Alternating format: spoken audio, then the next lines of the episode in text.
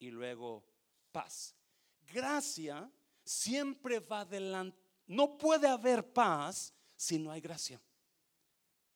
Para que una persona tenga paz en su vida, debe experimentar la gracia de Dios en ella.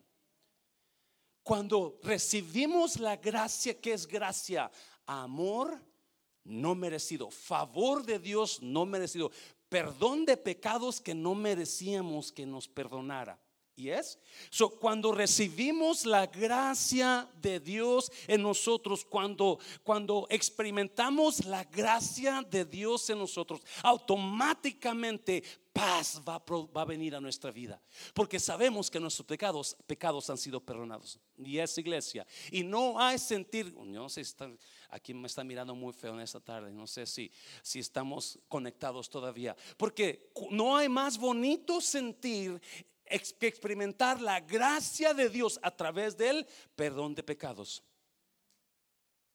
Gracias por ese meme.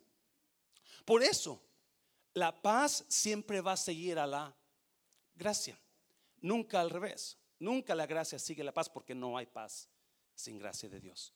Pero cuando tú puedes descansar en que Dios te perdonó, que Dios te limpió, entonces paz viene a tu corazón, porque sabes que los pecados que antes estaban ahí ya desaparecieron en Cristo. ¿Me estás? Dáselo fuerte, dáselo fuerte. No hay más condenación para los que están en Cristo Jesús. Alguno está en Cristo, nueva criatura es. Las cosas viejas pasaron todo. Si usted no tiene a Cristo, usted no tiene paz. No hay Cristo, no hay paz. No hay gracia, no hay paz. Porque la gracia produce paz automáticamente. Por eso Pablo dice, gracia y paz. Grace and peace to you. Recibe gracia para que puedas producir paz en tu vida. Versículo 3. Siempre orando por vosotros, damos gracias a Dios, Padre de nuestro Señor Jesucristo, habiendo oído, no, mire, de vuestra fe en Cristo Jesús y del amor que tenéis a todos los santos. So Epafras va y le dice, You know, Pablo, esa iglesia en Colosas está llena de amor, está llena de cariño. La gente ama, la gente no se ahí no se desgreñan unos a otros, ahí no se hablan unos a otros. Ahí está la iglesia llena del amor de Dios.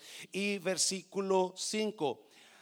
A causa de la esperanza que os está guardada, ¿dónde? En los cielos. Yes. Aquí la vida es difícil. Aquí la vida hay problemas y algunos de nosotros vamos a enfrentar más adelantito. Hay un versículo que me encantó. No vamos a leerlo ahora porque no vamos a alcanzar a llegar allá, pero me encantó ese versículo. Pablo dice, cumple el sufrimiento, cumple el sufrimiento del dolor que me falta experimentar en Cristo Jesús. So, hay dolores que vamos a pasar, pero en cuanto pasemos otros, van a venir otros más porque así es la vida en Cristo. La vida en Cristo hay un enemigo que te está pegando, peleando, peleando. So vas a pasar un dolor y piensas que va a terminarte los no, vienen más dolores. Pero no importa los dolores que pasemos aquí en esta tierra, nuestra esperanza no está fija en esta tierra. Nuestra esperanza está puesta allá en los cielos. ¿Me está oyendo iglesia?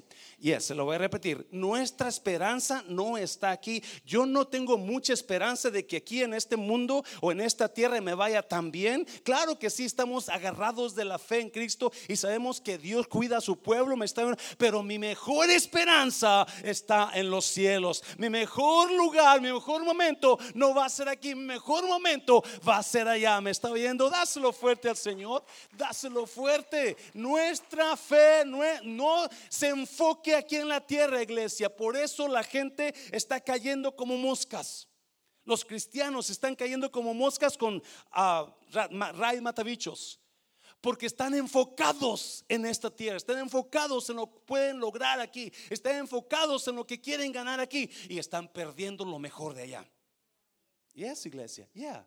Veo, veo gente, veo gente preciosa en Cristo que, ¿qué pasó con el hermano? Antes servía tan bonito. Oh, es que está enfocado en aquí, está enfocada aquí, está enfocada en esto, está enfocado en esto. Pero esa es nuestra esperanza, nuestra esperanza está en los cielos. Esa es nuestra la esperanza. Dáselo fuerte, dáselo fuerte. No, mira lo que sigue, mira lo que sigue, porque esta es la introducción. So, quiero otra introducción y luego Pablo da unos, unos, unos consejos ahí. Dice a, a versículo 6 que ha llegado hasta vosotros, bueno, versículo 5, a causa de la esperanza que os está guardada en los cielos, de la cual ya habéis que oído por la palabra verdadera del Evangelio. ¿Lo, lo leo conmigo? Vamos a ver si lo entendemos mejor. Que ha llegado hasta vosotros, así como a todo el mundo. Yo tengo esperanza, tú tienes esperanza porque escuchaste la palabra del Evangelio. ¿Y es? el escuchar la palabra del Evangelio que hace, produce esperanza. Versículo 6, que ha llegado hasta vosotros, así como a todo el mundo, y que hace, y lleva fruto. ¿Y qué más? Y crece también en vosotros. Desde el día que oísteis y qué más, y conocisteis la gracia de Dios en verdad. Ustedes tienen esperanza porque escucharon la palabra de qué? Del Evangelio. Y esa palabra, esa palabra produce fruto y qué más? Y crece en vosotros. Muy importante. Toda palabra que usted reciba, toda palabra va, a producir un fruto en usted. Toda, no, la palabra del Evangelio produce esperanza. La palabra del Evangelio produce esperanza, pero hay palabras que van a producir otras cosas en ustedes en nosotros. Hay palabras, porque toda palabra que usted escuche va a producir algo, va a producir fruto. Pablo dice, va a producir un fruto en nosotros y ese fruto va a crecer. Y por eso es muy importante que nosotros sepamos discernir las palabras que se nos dicen. Me, está oyendo iglesia. Yo no puedo aceptar toda palabra que se me dice. Por más bonita que sea o por más hiriente que sea. Porque esa palabra, cuando yo la escucho, ¿qué va a hacer? Va a producir fruto y va a crecer. Por eso muchas personas cuando se les da una palabra de crítica, aceptan lo negativo de esa palabra y comienzan, comienzan a hacer en ellos un enojo contra la palabra que habló esa, esa, con la persona que habló esa palabra. Porque esa palabra comienza a dar fruto y comienza a crecer. Es importante discernir qué palabras podemos nosotros dejar que den fruto y es importante discernir qué palabras necesitamos abortar. Porque hay mucha gente que está dejando crecer enojo, está dejando crecer odio, está dejando crecer malamistades por palabra que ellos dejaron crecer en ellos. Pablo dice que la palabra del Evangelio produce esperanza, pero otras palabras producen muerte, producen, producen malvivencia, producen odio, producen enojo. So usted y yo necesitamos aprender qué palabras yo necesito abortar. Yo, eso no va a crecer en mí. Esa palabra no vaya a dejar que cuando le digan que usted no sirve para nada, usted abórtelo. Usted comience con los dolores del aborto. Sale para afuera. Cuando le digan que usted no es creyente y usted ama al Señor, usted aborte, cualquier cosa que usted diga, no, yo no lo voy a aceptar, yo no agarro esa palabra para mí, no la deje y suéltala y no deje que haga campo en su mente. Amén, iglesia. Dáselo fuerte al Señor, dáselo fuerte. Y versículo 7, como lo habéis aprendido de Epafras, nuestro consiervo amado, que es un fiel ministro Cristo para quién. Es tan fiel Epafras que caminó o viajó, quizás no caminó, pero viajó a dos o tres días para llegar a donde estaba Pablo para comentarle, Pablo, necesito tu ayuda. Muchas veces, aunque estemos en una situación difícil, nosotros vamos a tener la solución para la gente que está en situaciones mejores. Se lo voy a repetir, no me, no me, no me entendió. Pablo está en la prisión Pablo está encarcelado por predicar el Evangelio, pero hay un pastor en Colosa que necesita la ayuda, necesita ayuda contra, porque están, hay atacantes de la fe que están atacando la iglesia y la iglesia puede ser destruida. So, él sabe, hay una persona que me puede ayudar y esa persona se llama Pablo que está en la cárcel. A veces las situaciones en nuestras vidas producen soluciones para nuestras vidas. A veces las situaciones difíciles en nosotros producen soluciones para otros. Y muchas veces la razón que pasamos por problemas fuertes o situaciones difíciles es porque Dios está produciendo una solución para alguien más. So, cuando usted esté pasando por situaciones difíciles, pregúntese, ¿para quién será esta solución que Dios está trayendo a mi vida? Dáselo fuerte al Señor, dáselo fuerte. Y enseguida, después de la introducción, Pablo, bueno, sigue con la introducción, pero Pablo les da tres cosas que Pablo ora para que ellos sean llenos de. Él está orando porque los colosenses reciban llenuras de Dios. Y hay tres llenuras que vamos a mirar que Pablo les dice, yo oro para que seas llenos de esto, no de tacos del refrán, no de, no, pero cosas espirituales. Amén, iglesia. So, primero, número uno, versículo 9. Pablo está orando para que ellos sean llenos del conocimiento de su voluntad. Ah, me encanta. Mira, versículo 9. Por lo cual también nosotros, desde el día que lo oímos, no cesamos de orar por vosotros. ¿Y qué más? Y de pedir que seáis que llenos del conocimiento de su voluntad en toda sabiduría e inteligencia espiritual. Lo está leyendo conmigo.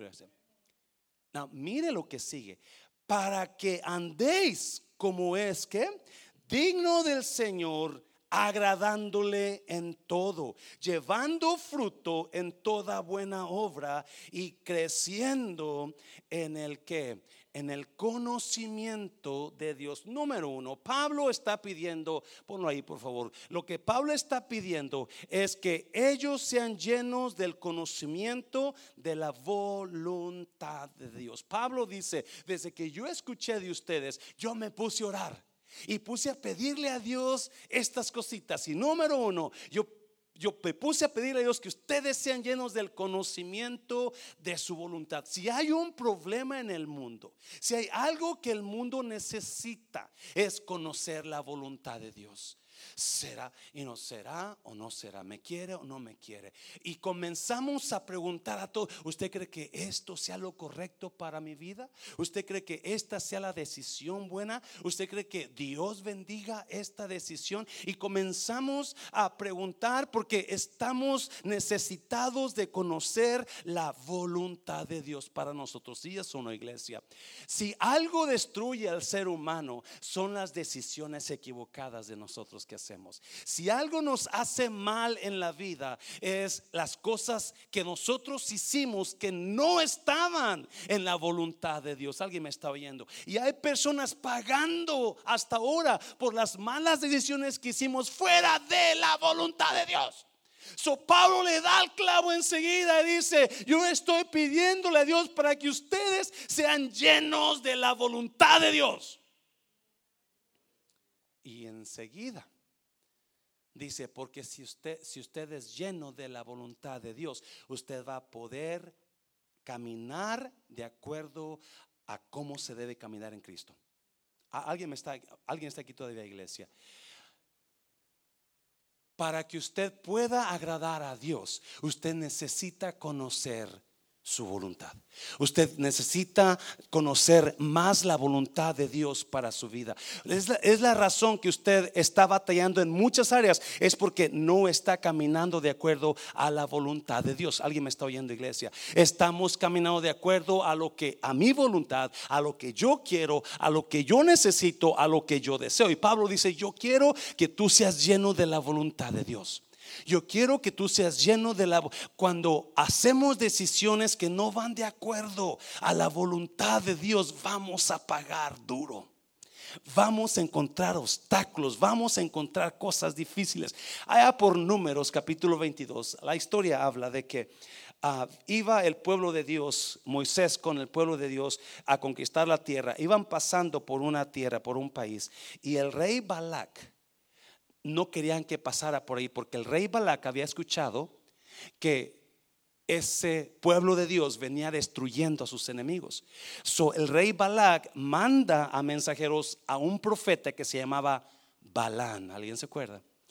Y le dice a Balán, ven y maldíceme a este pueblo. Y te voy a dar hasta la mitad de mis bienes. So, la oferta es buena. So Balaam le dice a los, a los soldados, espérenme mañana, voy a hablar con Dios a ver qué me dice. Y cuando Balaam habla con Dios, y Balaam le dice, hey, puedo ir a maldecir, hey, la feria está buena, puedo ir a maldecirlos. ¿Y qué le dice Dios? No vayas, ellos son mi pueblo, no vayas. So Balaam se levanta y siguiente, la siguiente día le dice, hey, no puedo ir. So, I'm sorry. Ah, se van los soldados. Y viene al siguiente día porque el rey los manda otra vez y le dice, dile a Balak, que es cuando le dice, dile a Balaam que hasta la mitad del reino le doy si viene y me los maldice. Y cuando Balaam oye que la oferta es mejor, entonces les dice, quédense aquí y mañana les doy la respuesta, porque voy a consultar a Dios. Balaam ya había, se le había dicho, no vayas. Pero como él está terco en buscar su voluntad porque las cosas le convienen, so él decide consultar otra vez a Dios a ver si cambia de opinión Dios. Y en la noche habla Balaam con Dios. Hey, mira que vinieron y cómo la ves, déjame ir. Y Dios le dice, ok, ya que estás en tu terquedad, Balaam, te voy a dejar ir. Pero vas a hablar lo que yo te diga solamente. Y al siguiente día se va en su burra. ¿Alguien se acuerda? Gloria por las burras, ¿verdad? Y va Balaam. Y la Biblia dice que cuando iban a medio camino, la burra mira un ángel bloqueándole el paso con una espada desenvainada. Y la burra se para. Y comienza Balaam a pegarle a la burra y además la burra se retorcía. Y burra esta y burra al otro. Y la Biblia dice que de repente ah, cuando Balaam le pegaba a la burra se recargó en la pared del camino y le agarró la pierna. Y Balaam se enoja, se baja y le dice, si tuviera pistola te mataba ahorita. Entonces la burra, Dios le abrió la boca a la burra para que hablara. Y le dice la burra, ¿por qué me pegas? Que no te he servido todo ese tiempo, esos años? Sí, pero mira lo que haces. Y cuando de repente ve, le abre los ojos a Balaam y ve al ángel eh, parándole el paso, el camino. Y Balaam le dice, I'm sorry, yo no sabía que tú te ponías en contra de mí, que me estabas bloqueando el paso. Porque cuando andamos fuera de la voluntad de Dios, Dios va a bloquear cosas para que no lleguemos a donde estamos pasando. Eso es importantísimo. Pablo le da el clavo. La Biblia dice que Balaam fue y, no pudo maldecir al pueblo porque cuando quiso abrir su boca para maldecir lo que salió de sus labios, bendición. Porque el pueblo de Dios, no importa quién te quiera maldecir, Dios ha decidido bendecirte, iglesia. no, no, no, Alguien me dijo otro día, yo pienso que estoy embrujada. Le dije, no, usted no puede ser embrujada porque no puede el diablo maldecirte cuando Dios ya ha decidido bendecirte. So, haz que hace Balaam, va y va y, y bendice al pueblo de Dios. Pero es lo que Pablo le dice, hey, ustedes necesitan ser llenos de la, del conocimiento de la voluntad de Dios. ¿Sabe qué es el problema, iglesia? El problema es que no queremos conocer la voluntad de Dios. Porque para conocer la voluntad, escuche bien por favor, para conocer la voluntad de Dios se necesita dejar la mente antigua. Romanos capítulo 12, versículo 2, si lo puedes poner. Romanos capítulo 12, versículo 2. No os adaptéis a las formas de qué? De este mundo, sino que, sino transformaos por medio, mire, de la renovación de qué iglesia? De vuestra mente para que comprobéis cuál es la voluntad de Dios, lo bueno, lo que le agrada y lo perfecto. Tienes que pasar una transformación y renovar tu mente. En otras palabras, no puedes seguir actuando de con la misma mentalidad antigua.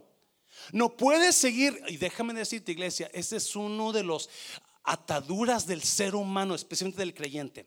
La misma manera antigua de pensar y actuamos de la misma manera, nos enojamos del mismo problema, agarramos odio contra la misma persona, hablamos de las mismas cosas hacemos lo mismo porque no estamos pasando una renovación mental. Y para que tengamos un conocimiento de la voluntad de Dios, necesitamos quitar la mente vieja. ¿Alguien me está oyendo? Hazlo fuerte, Señor, hazlo fuerte. No, esto, esto a mí, yo batallo y yo le pregunto a Dios, Dios, yo no quiero seguir actuando de la misma manera. Quita lo mío y comienza a poner tu mente, porque la razón que hacemos malas decisiones es por la vieja mentalidad que tenemos. Y Pablo dice, tienes que renovarla. Tienes que quitar lo que está en tu mente siempre, esa manera de pensar antigua, esos problemas que tienes siempre, es porque estás actuando igual que antes. So, tiene que haber una renovación. Tienes que ponerte a la voluntad de Dios y comenzar a escuchar su palabra y comenzar a actuar en la renovación mental de Dios. No puede haber conocimiento de la voluntad de Dios sin una renovación total. Dice Pablo que tenemos que renovar nuestra mente para que podamos comprobar la voluntad de Dios agradable y perfecta. Tiene que haber una renovación. Tiene que haber un cambio. Tenemos que sentarnos a buscar cómo estoy pensando yo. ¿Cuáles son las cosas que mi pareja me echa en cara todo el tiempo y por qué? ¿Cuáles son las cosas que me están dejando, que estoy actuando, que me están dejando en la misma situación miseria de, de miseria de antes? I need to change my mind. I need to renew my mind so I can know the perfect will of God for my life. La, si hay algo bonito en la vida, iglesia, si hay algo precioso, es cuando tú sabes que estás en la perfecta voluntad de Dios. Es cuando sabes que no importa la situación, tú estás seguro, esta es la voluntad de Dios para mi vida. Hay poquitos amenes. Y por eso estamos, mucha gente está batallando. Por eso están haciendo decisiones equivocadas. Decisión, más decisión, más decisión equivocada, porque su mente está actuando igual que años y años atrás. Y no hemos hecho una renovación o más bien mental. Dáselo fuerte al Señor, dáselo fuerte. Número dos, pastor, ¿cómo yo? ¿Cómo yo cambio mi mente? ¿Cómo yo renuevo mi mente? La palabra de Dios. Me está oyendo. La palabra de Dios va a renovar su mente. Metas en la palabra. Y cuando usted esté leyendo la palabra, escuchando la palabra, sentadito aquí, escuchando la prédica, usted va a comenzar su renovación. Me quedo sorprendido. ¿Cuánta gente necesita crecer espiritualmente? Porque usted lo leyó, dice que quiere, Pablo ora porque seamos, seamos llenos de conocimiento de la voluntad de Dios y toda ah, conocimiento espiritual. Y el pueblo de Dios rechaza el conocimiento espiritual. No estamos conectados. Me quiero sorprender cuántas veces anunciamos, tenemos clases de discipulado. Véngase a las clases de discipulado. Y dos o tres personas se apuntan. Porque la gente no quiere pasar por la renovación espiritual. No puedes tener renovación mensual, mensual, mental, sin la palabra de Dios en tu vida. La palabra de Dios en tu vida es que la que comienza a renovar tu mente. Y cuando tengas el conocimiento de la palabra, es cuando vas a hacer las decisiones correctas porque tú sabes que la palabra de Dios es la voluntad perfecta para ti. ¿Me estás oyendo, iglesia? Dáselo fuerte, dáselo fuerte. Cuando usted se meta a escuchar, a, a comenzar a buscar en la palabra de Dios y comience a crecer en el conocimiento de la palabra, automáticamente su mente comienza a renovarse. Pero venimos una vez a la iglesia al mes, una vez al, y es todo. Y no queremos crecer espiritualmente y tampoco hay crecimiento mental. Porque no estamos haciendo nada para que nuestro viejo hombre se renueve. Dáselo fuerte al Señor, dáselo fuerte. Número dos, llenos del poder de Dios. O Pablo sigue leyendo y Pablo dice, quiero que sean llenos de la voluntad, del conocimiento de la voluntad de Dios. Y luego dice, fortalecidos con todo, ¿qué? Poder conforme a qué? A la potencia de su gloria para toda paciencia. ¿Y qué más? Y longanimidad. ¿Qué significa longanimidad? Lo estaba leyendo y ¿qué significa? Paciencia y fortaleza de ánimo para enfrentar adversidades. Longanimidad significa paciencia y fortaleza de ánimo para enfrentar las adversidades de la vida. So, usted y yo necesitamos el poder de Dios en nosotros para poder enfrentar las adversidades de la vida.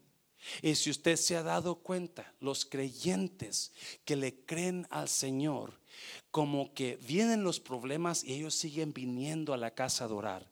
Vienen los problemas, ellos siguen diezmando, ellos siguen sirviendo.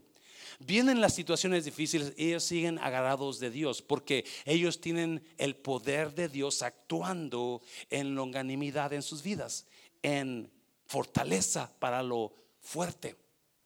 Y Pablo dice, quiero que sean llenos del poder de Dios, fortalecidos con toda la potencia. Ah, ¿Estás aquí, iglesia? Cuando usted fue salvo, cuando usted conoció al Señor, el Espíritu Santo vino y lo selló. Entró en usted. El Espíritu Santo es el poder de Dios morando en usted. El Espíritu Santo es el poder de Dios esperando, escuche esto, ser activado ante la adversidad. El Espíritu Santo que está en usted no está en usted nada más para verse bonito, porque nos vemos más guapos, sí, con el Espíritu Santo. Más bonitos, más, más jóvenes, más alegres, más joviales. Pero muchos de nosotros lo tenemos sentado el Espíritu Santo no actuando en el poder que debemos dejar actuar. Y cuando venga la adversidad, oh my God, podemos levantarnos con poder decir, yo voy a pasar esa adversidad porque hay un poder en mí enviado por Dios que fue mandado especialmente para eso. Especialmente el poder de Dios mora en mí, especialmente para enfrentar todo tipo de adversidades, todo tipo de ataque. Y no me van a dejar tumbar, no me van a dejar caer, porque el que mora en mí es más fuerte que todo diablo, que todo demonio, que toda enfermedad, que toda situación adversa. ¿Me está oyendo? Ese es el poder de Dios en mí. Y Pablo dice que en mí está ese poder actuando con la potencia de la gloria de Dios. ¿Alguien me está oyendo, iglesia? Es la diferencia entre una persona inconversa y una persona creyente. La persona inconversa no tiene ese poder. Alguien me está. Por, eso, cuando usted ve personas, ah, en shock por algo que pasó, alguien perdieron un ser querido y se están volviendo locos de dolor porque no saben, no saben qué hacer, no pueden fabricar poder porque no hay poder en sus vidas. En ellos hay un vacío sin poder.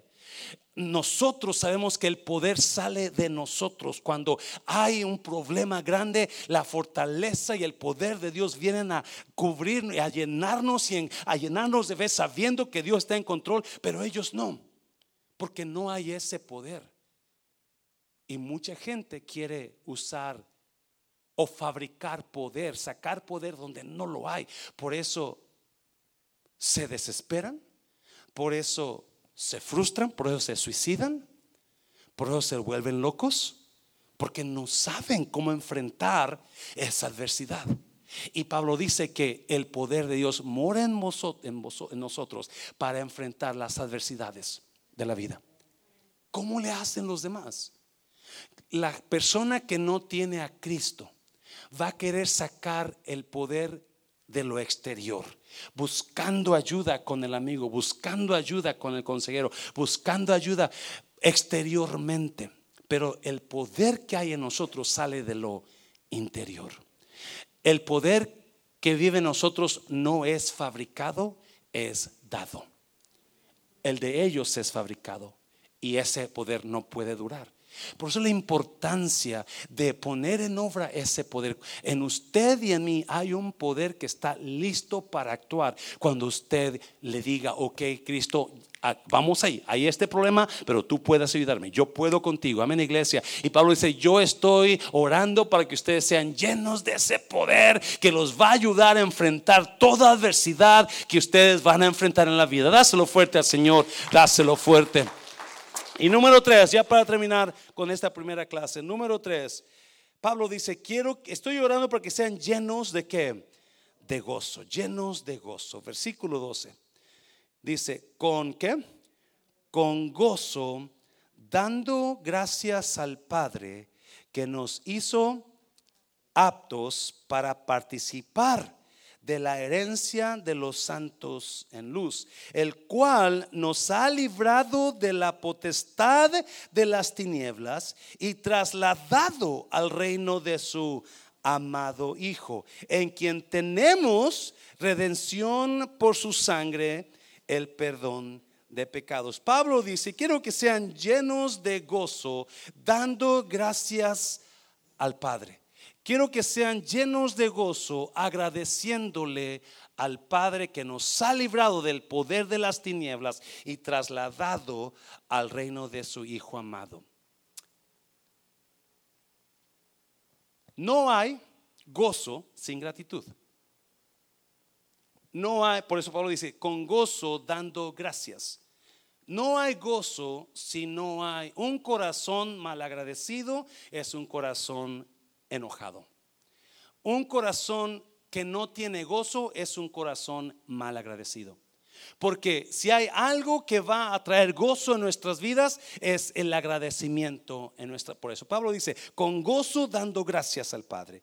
Con gozo dando gracias, porque el corazón agradecido va a producir gozo en él. Va a producir pasión por la vida, va a producir cantar a la vida, va a producir alegría, va a producir amigos, va a producir amistades, va a producir buenas cosas porque está agradecido. Cuando hay un corazón agradecido, siempre va a tener una buena vibra, siempre va a tener una buena vida alegre y va a haber alegría. Y va a haber gozo, y va a haber esperanza por el futuro, y va a haber pasión y visión para el futuro, porque hay agradecimiento, hay gozo. Y Pablo dice, estoy orando para que seas llenos de gozo a través del agradecimiento. Los problemas son fuertes y los problemas vienen y se cargan en tu vida y te hacen doblar a veces como peso sobre ti y te hacen llorar y te hacen dudar y comienzas a ver todo negativo. Es como una nube negra sobre ti que no te deja ver la luz. Y comienzas a perder el gozo y comienzas a perder la alegría, la pasión por el futuro y comienzas a dejar de agradecer porque no ves el por qué agradecer. No ves la razón para agradecer. Y Pablo dice que quiero que estés lleno de gozo a través de agradecimiento al Padre. Pero muchos de nosotros hemos perdido ese gozo. Muchos de nosotros perdimos ese gozo porque quizás el problema, quizás la situación y ahora en lugar de agradecer estamos enojados, estamos peleados, no miramos futuro ahí está el sol. Pero para nosotros sigue, sigue nublado. Está la luz brillando, pero es tan pésimo la cosa que se nos fue el gozo. Se nos fue la alegría. Se nos fue la pasión. Se nos fue la esperanza. Se nos fue la amistad. Se nos fue esa, eso que teníamos de tener amigos porque ahora estamos enojados todo el tiempo ahora nos saludamos, ahora no llamamos. Y Pablo dice, no, no quiero que te pongas así, quiero que en tu vida haya gozo, que en tu vida haya agradecimiento, que en tu vida tú puedas seguir amando, que puedas seguir riendo, que puedas seguir cantando. ¿Cuánto tiempo hace que usted no cantó un canto de usted que le nació el corazón? ¿Cuánto tiempo hace que usted no le llamó a una persona para decirle, hey hermano, nomás te decía que eres especial para mí? Porque no hay gozo. ¿Cuánto hace que usted no se hincó delante de Dios a darle gracias? Simplemente a darle gracias. Porque no hay gozo. Se ha ido el gozo. Los problemas te han atacado tanto, la situación te ha atacado tanto que se fue el gozo. No hay esa pasión. Y Pablo dice, estoy llorando para que en tu vida haya gozo, haya alegría. Para que en tu vida vuelvas a volver a vivir otra vez la emoción de vivir, de ser parte de Dios. Pablo dice, porque agradece que Dios te ha sacado, de, arrebatado de las tinieblas y te ha trasladado al reino de su amado Hijo. Agradece por eso. No lo olvides. El perdón de pecados te lo ha obsequiado. Tienes mucho por qué agradecer. Tienes mucho por qué estar gozoso. Estás aquí todavía, has pasado por muchas cosas, has pasado por problemas, has pasado por esto, has pasado por, pero aquí estás todavía y Dios no se ha ido de tu vida. Agradece eso. ¿Cuánto hace que no ríes sinceramente? ¿Cuánto hace que no abrazaste a uno de tus hijos y le dijiste te amo, mi hijo? ¿Cuánto hace que no abrazaste a tu pareja y le dijiste sabes que te amo? Gracias por estar en mi vida. Porque un corazón agradecido produce gozo. La falta de agradecimiento produce enojo, produce sequedad, produce oscuridad en nosotros. Y es lo que Pablo está tratando de decirles. Ustedes tienen al Dios de los reyes. Comiencen a agradecerle y vivan en gozo. Vivan en gozo. Saca las verdades espirituales de la palabra de Dios y comienza a aplicarlas en tu vida y comenzar a producir gozo en ti. Ese gozo que se fue, ese cántico que antes cantabas, regresa a cantar. esa relación que tenías con Dios comienza otra vez. Comienza a sacar ese gozo. No dejes que el enojo, no dejes que la, las problemas opaquen tu vida. No dejes que esa nube arruine tu matrimonio, esa nube de oscuridad, esa nube de problemas, arruine tu matrimonio. No dejes eso. Sonríe, vive. La vida es preciosa con Dios. En Cristo hay mucha esperanza. En Cristo hay futuro. En Cristo hay visión. No te dejes de vivir ahora el ahora que estás viviendo, vívelo con pasión, vívelo con intensidad, saca lo que, lo que Dios te ha dado y vívelo con esa pasión. No importa qué estés pasando, sabe que tu esperanza no está aquí, tu esperanza está allá. Cierra tus ojos, cierra tus ojos. Cristo es suficiente en mi vida la suficiencia de Cristo en mí. Quizás tengo muchas necesidades, muchas faltas. Quizás hay muchas cosas que yo no tengo, pero mientras tenga la suficiencia de Cristo en mí, hay esperanza. Si usted ha estado pasando por tiempos de tristeza, tiempos que no ríe, que no tiene esperanza, que se siente vacía, vacío, que se siente triste, que se siente que una nube está sobre su vida, pásela al altar.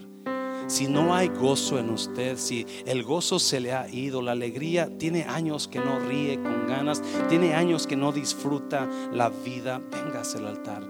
Ahorita ya nos vamos a ir, véngase, vamos.